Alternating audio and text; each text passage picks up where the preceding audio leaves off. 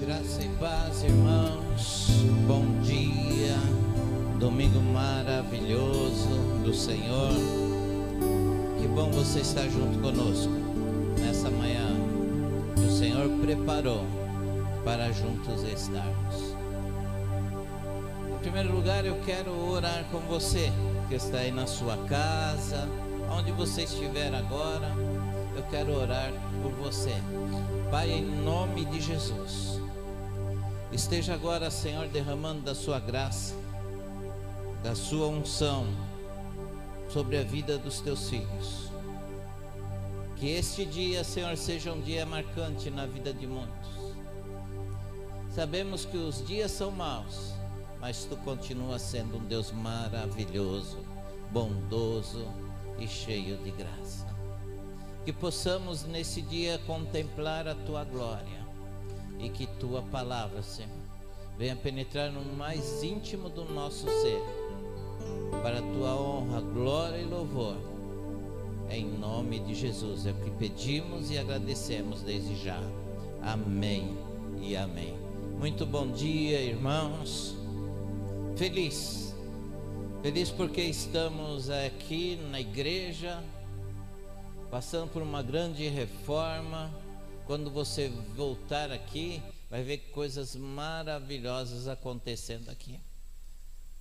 Também, é, semana que vem, dia 14, estaremos já com culto presencial, com um distanciamento de um metro e meio, mas isso não é problema para nós, que nós temos muito espaço. Então dá para você estar conosco, participando dos cultos, sem preocupação. Traga sua máscara, nós vamos ter o gel aqui. Se Deus quiser também um termômetro aí para estar medindo a temperatura dos irmãos. Mas fique tranquilo, se você ainda não estiver seguro de sair da sua casa, estiver meio amedrontado ainda, fique aí, quando você puder, comece a caminhar e a viver novamente. Não deixe que essa pandemia venha te dominar, venha te fazer mal, mas que você possa agora entender que Deus tem o melhor para você. Amém? Eu quero compartilhar nessa manhã uma palavra que Deus me deu e que essa palavra venha falar no mais profundo do seu coração. Quero agradecer a todos os irmãos que mandaram mensagens de felicitações pelo meu aniversário. Também quero dizer àquele que não, aqueles que não mandaram o presente ainda, pode mandar para a igreja ou para a minha casa, que eu estou sempre pronto a receber. Tá bom? Coração aberto, não é? Com um coração bem amável para receber presentes à vontade. Tá bom? Só notícia boa, notícia ruim dá para outra igreja, tá? Para nós, notícia boa.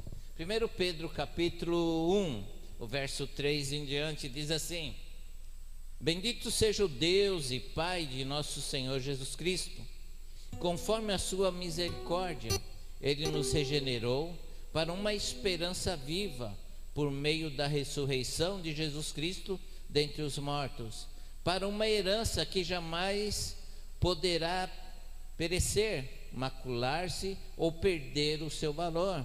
Herança guardada nos céus para vocês, que mediante a fé são protegidos pelo poder de Deus, até chegar à salvação, preste a ser revelada no último tempo.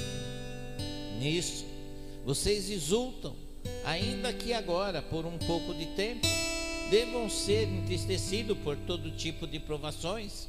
Assim acontece para que fique comprovado que a fé que vocês têm, muito mais valiosa do que o ouro que perece, mesmo que refinado pelo fogo, é genuína e resultará em louvor, glória e honra quando Jesus Cristo for revelado. Mesmo não tendo visto, vocês o amam. E apesar de não o verem, agora creem. Nele exultam com alegria indizível e gloriosa, pois vocês estão alcançando o alvo da sua fé, a salvação das suas almas. Pai, em nome de Jesus, fala no Senhor através da tua palavra agora Revela-nos, Senhor. Traga à tona aquilo que está encoberto agora, para que possamos ter, Senhor, uma fé genuína em Ti.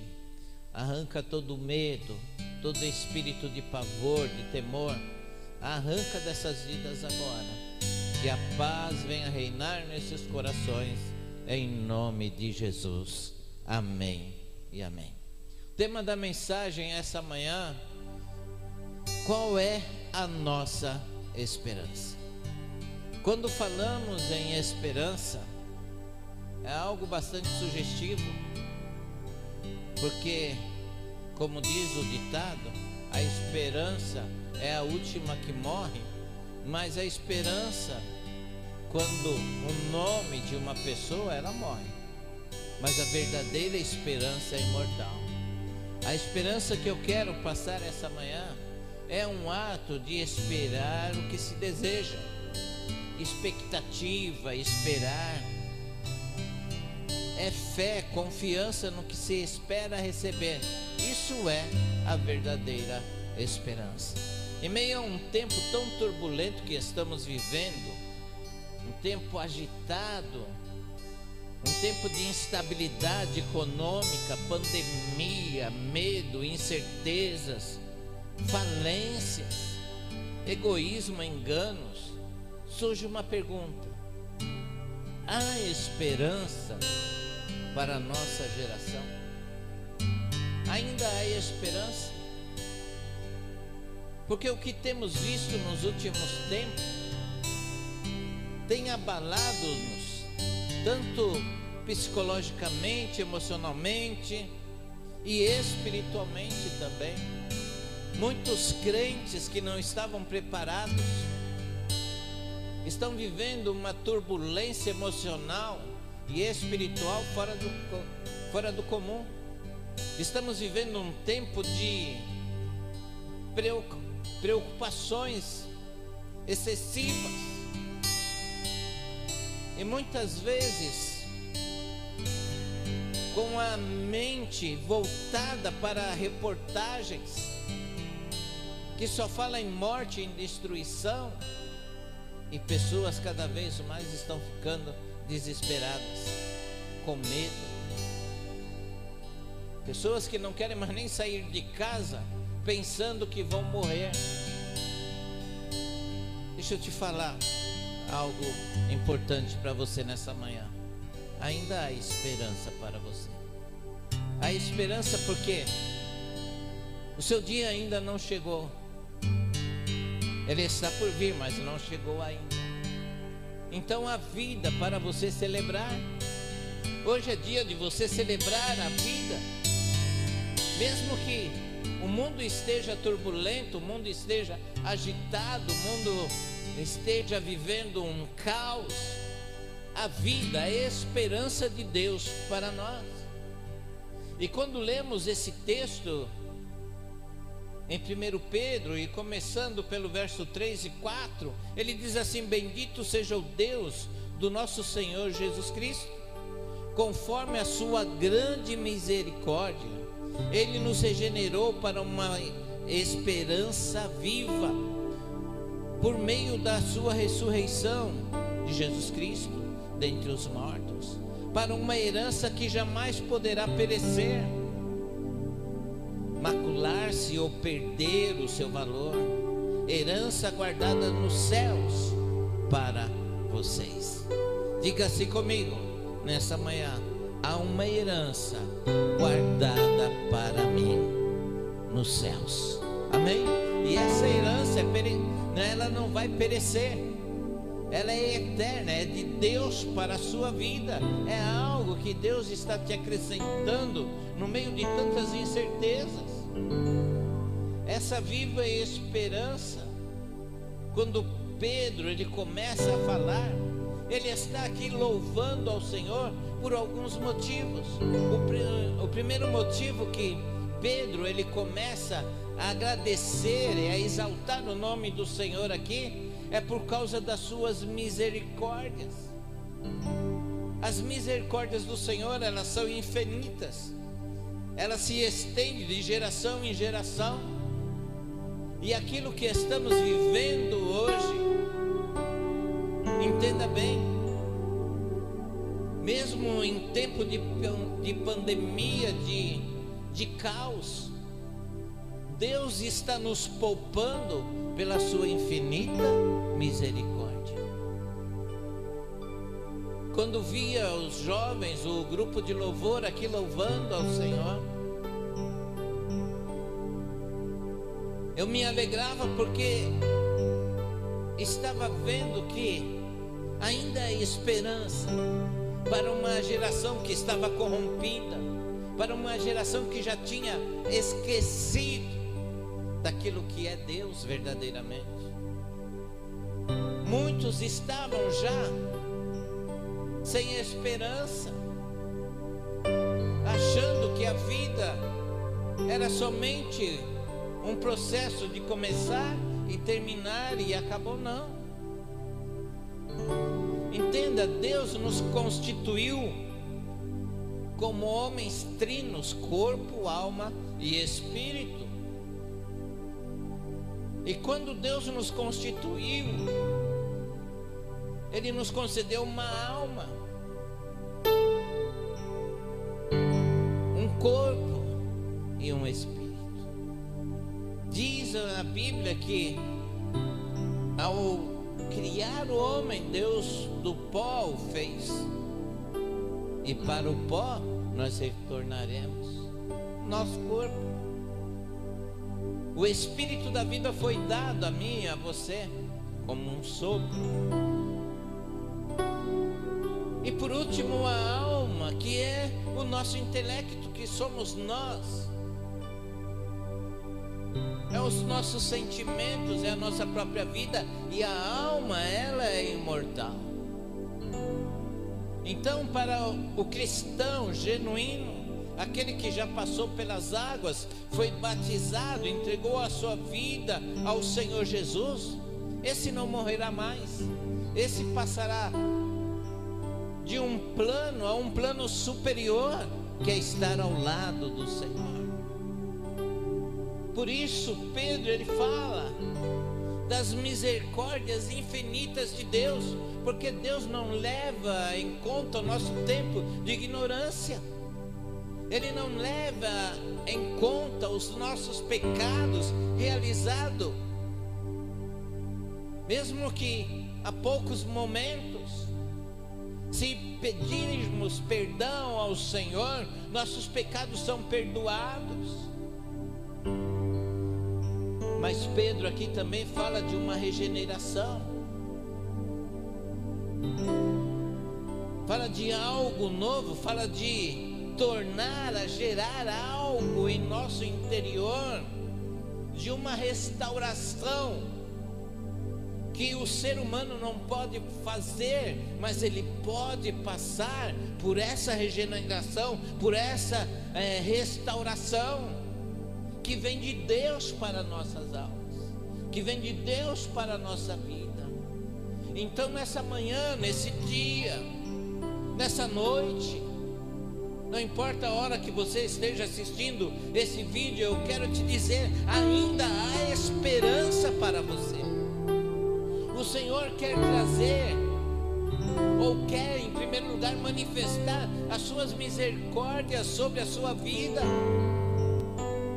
e também regenerar a sua alma, pois essa é a viva esperança. Essa viva esperança, querido, é que nos move, é que nos alegra a cada manhã, a cada dia. Eu não sei, mas eu sei que hoje, este dia é um dia especial para mim. Sabe por quê? Porque estou vivo e o Senhor acreditou em mim. Viva esperança. A minha viva esperança, ela se manifesta para o futuro, porque eu sei para onde eu vou. Canaã está à minha espera. A nova Jerusalém está à minha espera. Não importa quando vou para lá, espero demorar um pouco ainda, mas eu tenho essa certeza, eu tenho essa esperança. Não é uma esperança morta, falsa, passageira, ilusória, é uma verdadeira esperança viva. É algo que está dentro do ser daqueles que têm o Espírito Santo na sua vida. Esta esperança viva gera algo mais profundo em cada um de nós. Ele gera uma herança, herança incorruptível, sem mácula, imarcessível, que quer dizer que não, que não vai murchar, que não vai sumir, que não vai desaparecer, que não vai morrer é uma esperança viva, gerada pelo Espírito em nossa alma, em nossa vida.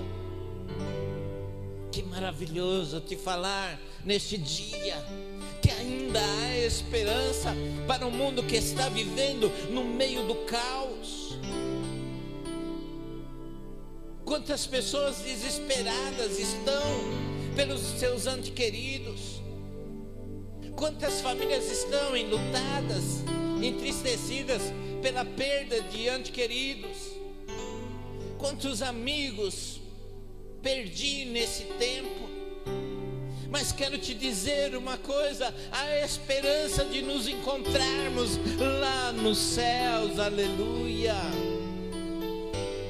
Oh, meu irmão, meu amigo que está nos assistindo, eu quero te dizer que nada está perdido mesmo que o homem não tenha controle, porque o homem não tem controle sobre os elementos.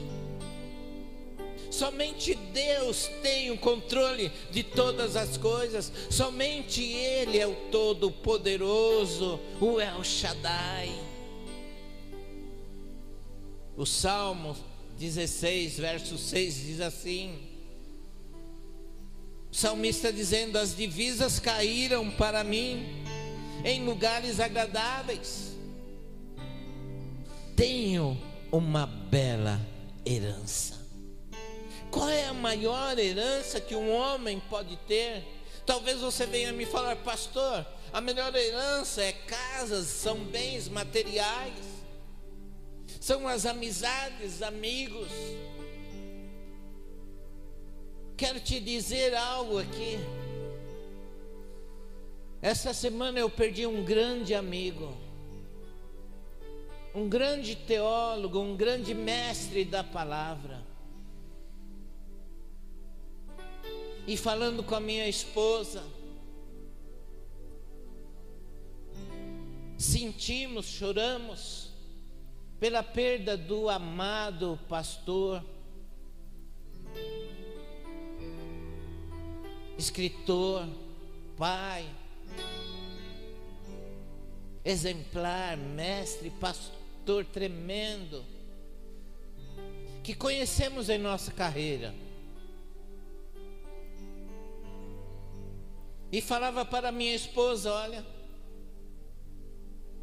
pastor morreu, sentimos, nos entristecemos.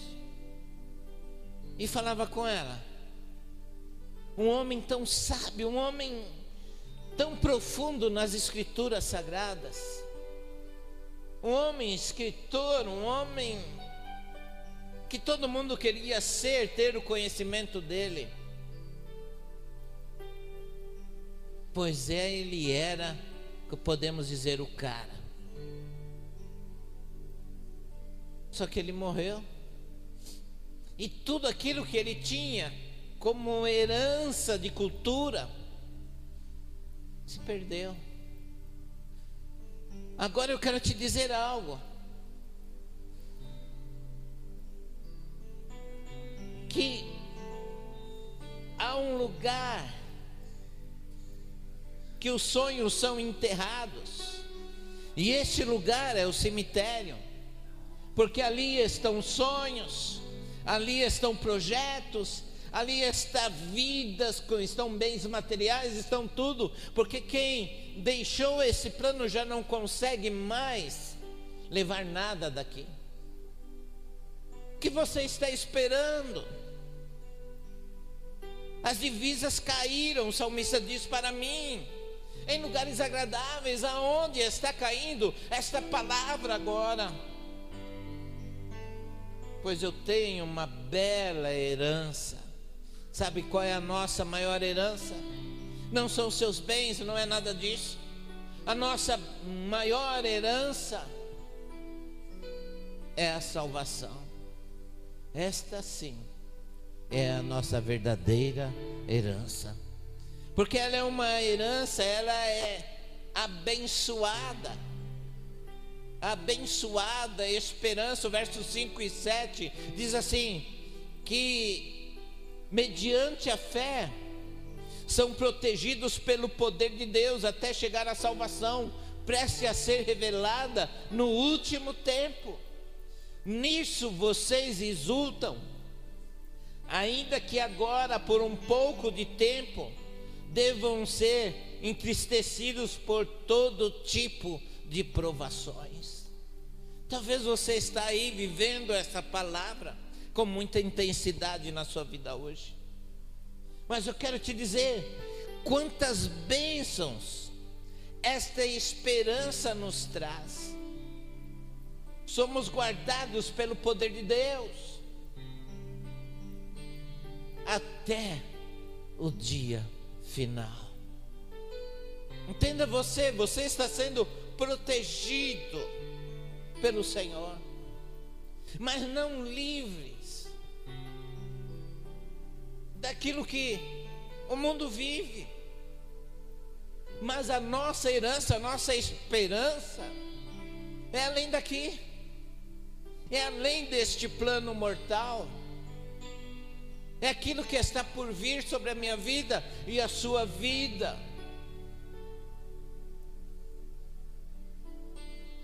Temos alegria em meio de provações. Eu não sei você, mas eu estou alegre. Essa alegria não é uma alegria superficial, essa alegria ela vem do espírito, ela vem da alma. Porque é gerada pelo espírito. Porque eu estou numa grande expectativa de te receber aqui na igreja em breve, para juntos celebrarmos ao Senhor Todo-Poderoso. Nisso exultais, embora no presente ou por breve tempo, se necessário, serei, sejais contristado por várias provações. Teremos lutas, teremos provas, mas glorifique ao Senhor, porque ainda há esperança sobre a sua vida. Somos provados para sermos aprovados. Muitos agora estão sendo reprovados pelas suas atitudes. Como a pastora Priscila pregou esses dias, que um grande cantor gospel da América do Norte negou ao Senhor porque ficou revoltado por tantas mortes, por tudo aquilo que ele viu nessa pandemia. Ele abriu mão da sua fé Muitos estão sendo reprovados, mas o Senhor quer te aprovar neste dia, querido. A verdadeira fé é provada assim como ouro. O ouro ele é colocado ao fogo para ser derretido, para saber a, o seu valor. Qual é o seu valor diante de Deus? O que você tem mostrado diante de Deus no momento de crise, de provações?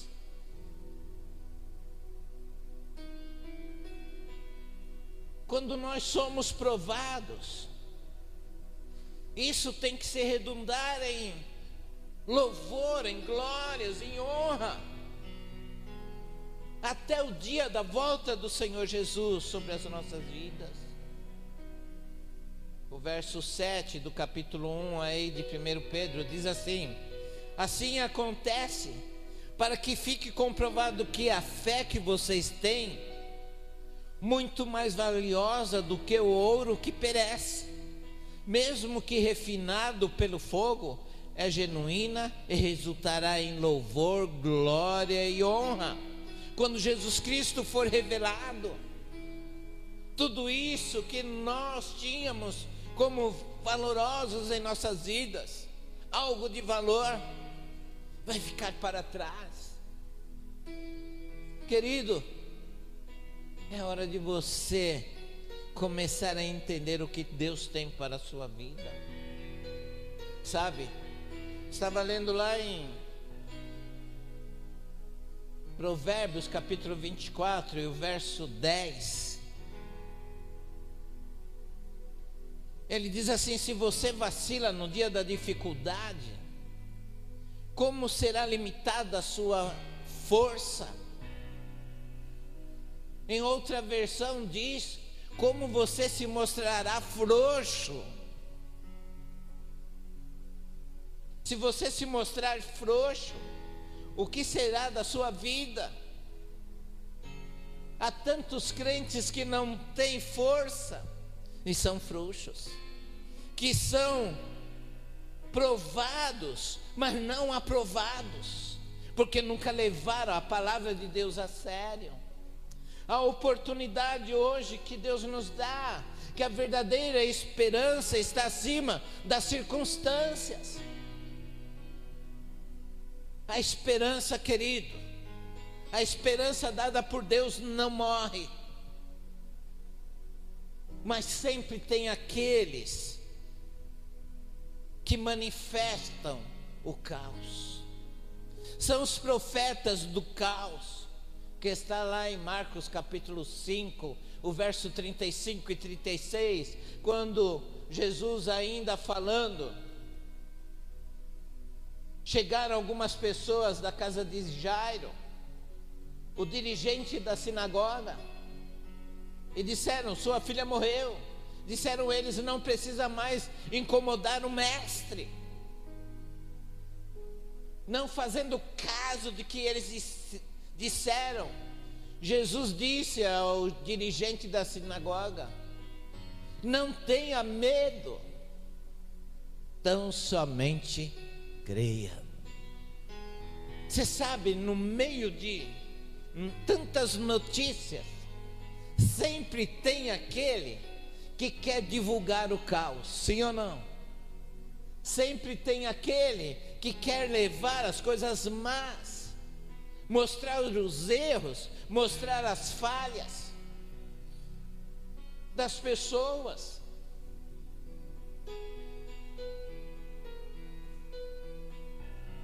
Sabe quando Jó estava passando por aquela grande provação, ele disse: Onde está a minha esperança? A grande pergunta é: aonde está fundada a tua esperança? Porque os dias são maus, sim. Os profetas do, do caos estão aí profetizando ao norte, sul, leste, oeste. Só desgraça, só morte. Mas nós estamos nesse dia celebrando a vida, pregando a vida e falando sobre a vida. Onde está a minha esperança? O apóstolo Paulo, lá em Romanos 5,5, ele diz assim: e a esperança não nos de decepciona, porque Deus derramou o seu amor em nossos corações por meio do Espírito Santo que Ele nos concedeu. Quer dizer, a esperança nunca vai nos decepcionar. É algo que Deus está dando aí na sua para você, está dando a você de uma forma sobrenatural. Por isso ele derramou o seu amor infinito em nosso coração para você saber que nada está perdido. E por último, querido, é uma triunfante esperança que nós temos que viver. O verso 8 e 9 diz assim: Mesmo não tendo visto, vocês o amam, e apesar de não o verem agora, creem nele e exultam com alegria indizível e gloriosa, pois vocês então, alcançando o alvo da sua fé, a salvação das suas almas. Veja bem, é isso que Deus está dando à sua igreja, ao seu povo. Nós não temos visto, começa o texto, mas o amamos. Sabe por quê? Pela nossa fé, pela esperança que nós temos no amanhã, de um encontro glorioso com o nosso Deus. Não precisamos ver para nos alegrar, porque a nossa esperança nos leva a crer. E concluindo já, não importa a situação que chegamos, não importa como você está hoje. O que eu quero te dizer é que ainda há esperança para você. Que o Senhor preparou algo maravilhoso para você. Livro de Jó, capítulo 14, verso 7 ao 9, diz assim: Para a árvore, pelo menos há esperança se é cortada, torna a brotar, e os seus renovos vingam, suas raízes poderão envelhecer no solo, e seu tronco morrer no chão. Ainda assim, com o cheiro das águas, ela brotará e dará ramos, como se fosse uma muda plantada. Veja bem, é hora de renovação. É hora de você exercer essa esperança, porque é Deus que está te concedendo essa esperança, uma esperança viva, que vem ligada com uma herança eterna, que é a salvação das nossas almas. A oportunidade está nos dando não importa onde você está,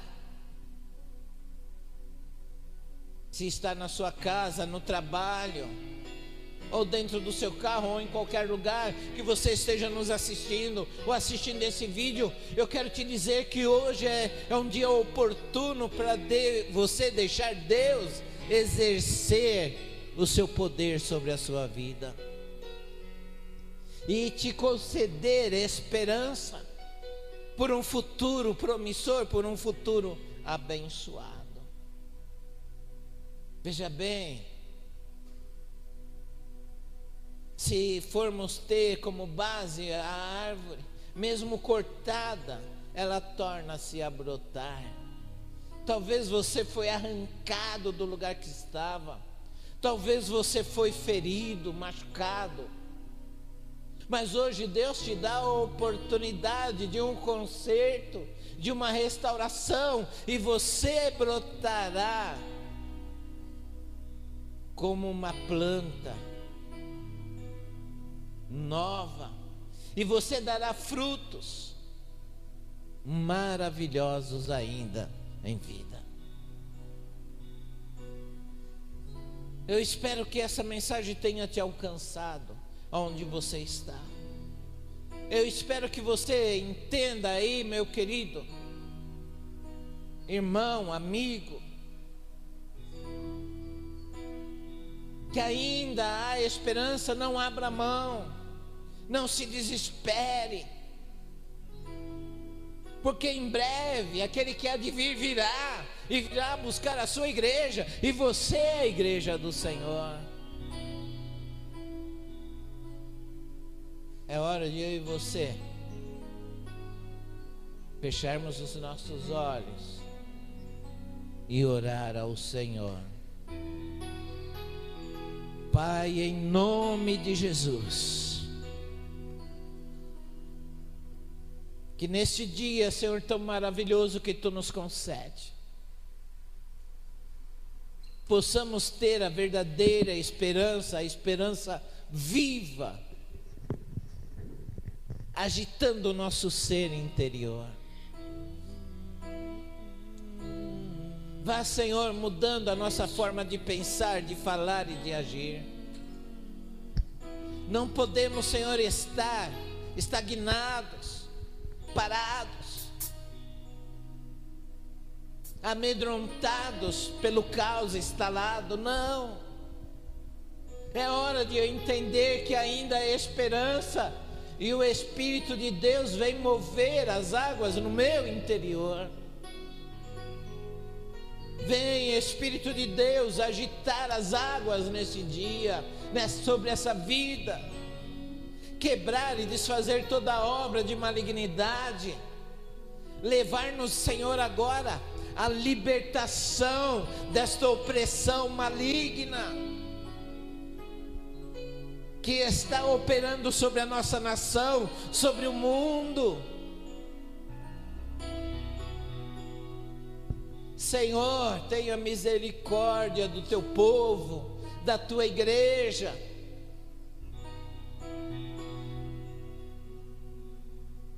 Que as famílias venham se arrepender dos seus maus caminhos.